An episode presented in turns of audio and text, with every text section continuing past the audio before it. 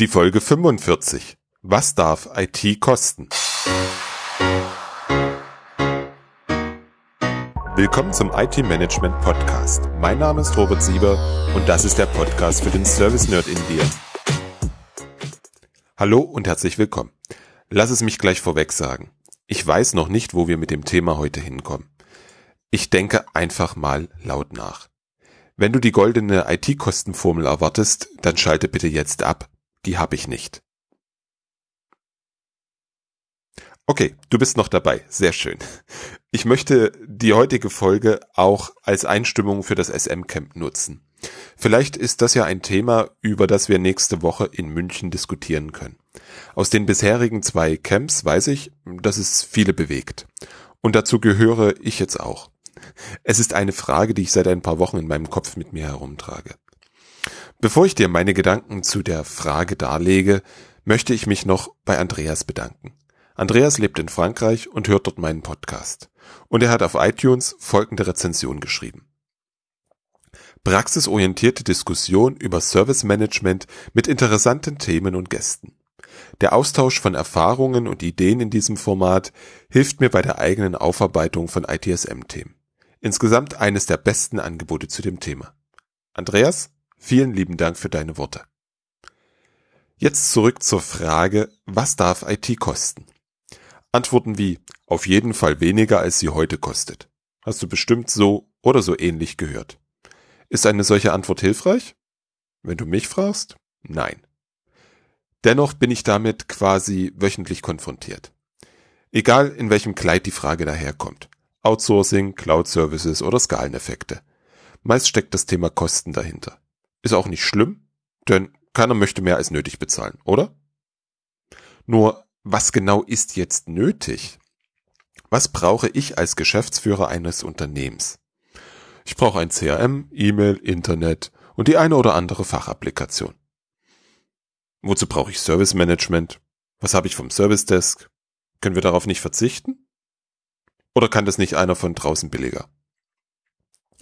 Was ich dir damit sagen möchte, je nachdem, aus welcher Rolle, aus welchem Blickwinkel du das nötig betrachtest, sieht es anders aus. Für dich und mich ist klar, dass wir sinnvolle Abläufe in der IT benötigen. Uns ist verständlich, dass wir beim Outsourcing vor allem an die Steuerung der Provider denken dürfen und darin investieren müssen. Es braucht wie bei jeder Art von Produktion entsprechende Kern- und Stützprozesse. Und die IT ist nichts anderes als eine Produktion. Egal, ob wir jetzt selber produzieren oder ob wir Services am Markt einkaufen und zu Business Services veredeln. Nimm einen Automobilhersteller. Der hat eine Produktionsplanung und Steuerung. Er hat einen kontinuierlichen Verbesserungsprozess, Marketing, Vertrieb, Händlerbetreuung und auch eine Art von Service Desk. Das sind die Werkstätten. Und bei BMW gehören die meisten sogar noch zum Hersteller dazu. Was anderes ist es in der IT auch nicht. Nur gehören beim Autobauer die Prozesse und Funktionen zum Kerngeschäft. Der Autobauer hat gegenüber einer internen IT auch andere Freiheitsgrade. Er hat beispielsweise echte Kunden. Hm, an der Stelle muss ich jetzt mal kurz auf die Bremse treten. Wie du hm, bemerkt hast, stecken in den paar Sätzen schon ziemlich viele Erkenntnisse drin die möchte ich jetzt nochmal ordnen. Erstens, der Autobauer verkauft ein Produkt, das fertige Auto. Der Kunde kommt nicht auf die Idee zu hinterfragen, ob es denn eine Marketingabteilung braucht. Wenn du ein neues Auto kaufst, fragst du bestimmt auch, wieso kostet das so viel? Dein gutes Recht. Du entscheidest, bei welchem Autobauer du dein Geld lässt. Der Preis ist sicher auch bei dir ein Entscheidungskriterium. Die IT ist häufig Kostenstelle. Sie verursacht Kosten. 18 Euro hier, 1560 da und jedes Jahr 23.450 Euro für was weiß ich nicht. Und ein neues irgendwas verschlingt mal soeben 125.000 Euro. Dazu gleich mehr. Lass mich vorher bitte noch zu Punkt 2 und Punkt 3 kommen. Der Autobauer, das ist der zweite Punkt, der Autobauer hat echte Kunden. Das Produkt hat einen Preis. Er ist frei in seiner Preisgestaltung und tritt in die Verhandlung mit dem Kunden ein. Er erwirtschaftet Gewinne, die er wieder reinvestieren kann. Die IT ist häufig eine Kostenstelle. Die tatsächlichen Kosten sind dem, in Anführungsstrichen, Kunden transparent. Der dritte Punkt. Der Autobauer lässt sich von seinen Kunden seine Prozesse, Werkzeuge und Personal nur indirekt bezahlen und schon gar nicht vorschreiben. Die IT ist häufig eine Kostenstelle mit transparenten Kosten für alles. Bevor ich zu den drei Punkten zurückkomme, lass uns das mal aus Sicht des Geschäftsführers betrachten. Dem Geschäftsführer ist es, zu Recht aus meiner Sicht, egal wie du deine Services erbringst. Er will, dass es funktioniert. Und frei nach dem Motto, da ist noch Luft drin, ist es seine Pflicht, die Kosten im Griff zu behalten. Und an der Stelle wird es dann paradox. Dem Geschäftsführer ist es nicht egal, wie du deine Services erbringst. Im Gegenteil zum Autobauer spricht er nämlich ein Wörtchen mit, wenn es um Prozesse, Werkzeuge und Menschen geht. Spätestens dann, wenn du dafür Geld benötigst. Genau das meinte ich beim ersten Punkt. Die IT arbeitet prinzipiell nach Time and Material und der Autobauer verkauft ein Produkt. Nochmal.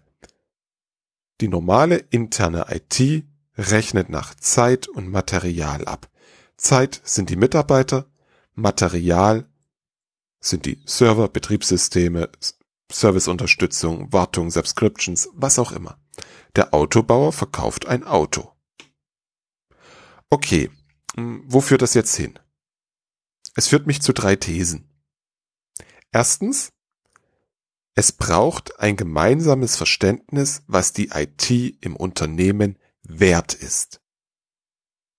Ich wiederhole, es braucht ein gemeinsames Verständnis, was die IT im Unternehmen wert ist. Zweite These. Unternehmen müssen die gesamten Gestehungskosten für einzelne Produkte oder einzelne Prozesse betrachten. Unternehmen müssen die gesamten Gestehungskosten für einzelne Produkte oder einzelne Prozesse betrachten. Dritte These. Die IT muss Produkte anbieten, mit denen sie einen moderaten Gewinn erwirtschaften kann, um sich zu refinanzieren und weiterzuentwickeln. Auch das möchte ich nochmal wiederholen. Die IT muss Produkte anbieten, mit denen sie einen moderaten Gewinn erwirtschaften kann, um sich zu refinanzieren und weiterzuentwickeln. Führt uns zu der Frage, was ist die IT wert? Im Vertrieb ist die Preisdiskussion ein Indiz für eines von zwei Dingen. Entweder der Kunde schätzt den potenziellen Nutzen wesentlich niedriger ein als der Verkäufer oder es ist ein Produkt in einem Commodity-Markt. Das heißt, einem Markt mit vielen Anbietern, mit gleicher Qualität, wo letztlich der Preis die Kaufentscheidung trifft. Bei der IT tippe ich auf die erste Variante. Es herrscht ein unterschiedliches Verständnis davon, was das Unternehmen durch IT-Unterstützung an Wert schafft. Oder es ist gar nicht sichtbar, welchen Beitrag die IT liefert. Je weniger IT für die Herstellung der Produkte deines Unternehmens direkt notwendig ist, umso weniger Wert wird ihr zugestanden. Andersherum betrachtet, je mehr IT-gestützte Prozesse Teil des Geschäftsmodells sind, umso offensichtlicher ist der Beitrag. Stichwort digitale Geschäftsmodelle. Dort ist es mehr als offensichtlich. Nimm eines meiner Lieblingsbeispiele, Airbnb. Das Geschäftsmodell ist das Vermitteln von privaten, inzwischen auch gewerblichen Zimmern, Häusern, Übernachtungsmöglichkeiten. Man sammelt die Angebote elektronisch bei den Besitzern ein und vermittelt sie elektronisch an die Mieter. IT ist absolut Teil des Geschäftsmodells, essentieller Teil des Geschäftsmodells. In einem Beratungshaus, welches das Geld mit den Stundenleistungen der Mitarbeiter verdient, dagegen viel, viel weniger. Ich denke, es braucht ein gemeinsames Verständnis. Es braucht die Diskussion im Unternehmen, wie viel IT man sich leisten möchte. Weil wenn ich die Frage stelle, was ist die IT wert, kann ich die Frage genauso umdrehen, wie viel IT möchte ich mir leisten. Und das führt mich zur zweiten These.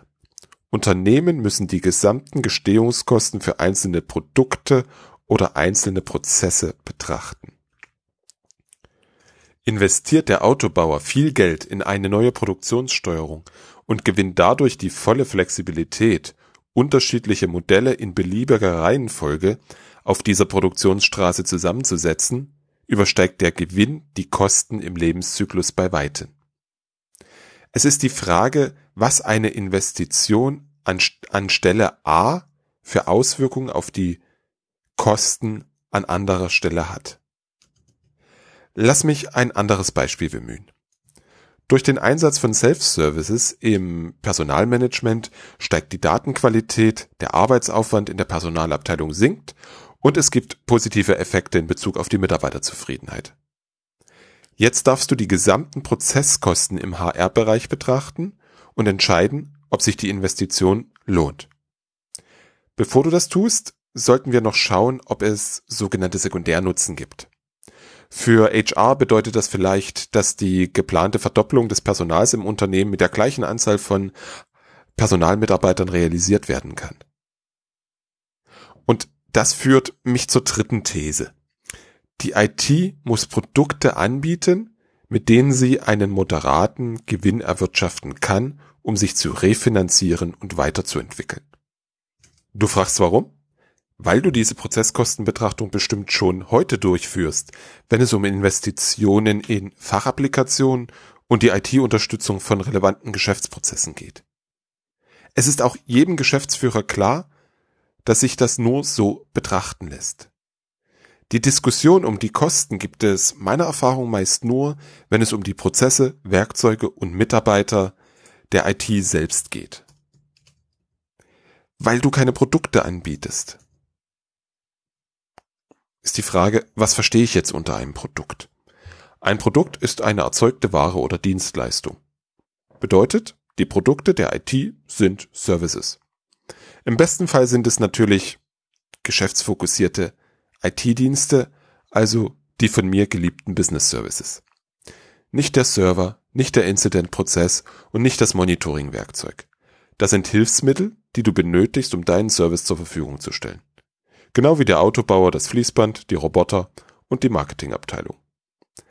Ein Produkt hat Gestehungskosten und es hat einen Preis. Der Preis ergibt sich im einfachsten Fall aus den Gestehungskosten plus Gewinn. Genau, Gewinn. Du brauchst Gewinn. Der Gewinn finanziert dir die Weiterentwicklung des Incident Managements, das neue Monitoring-Werkzeug und den neuen Server. Dafür brauchst du keine Freigabe mehr von der Geschäftsführung.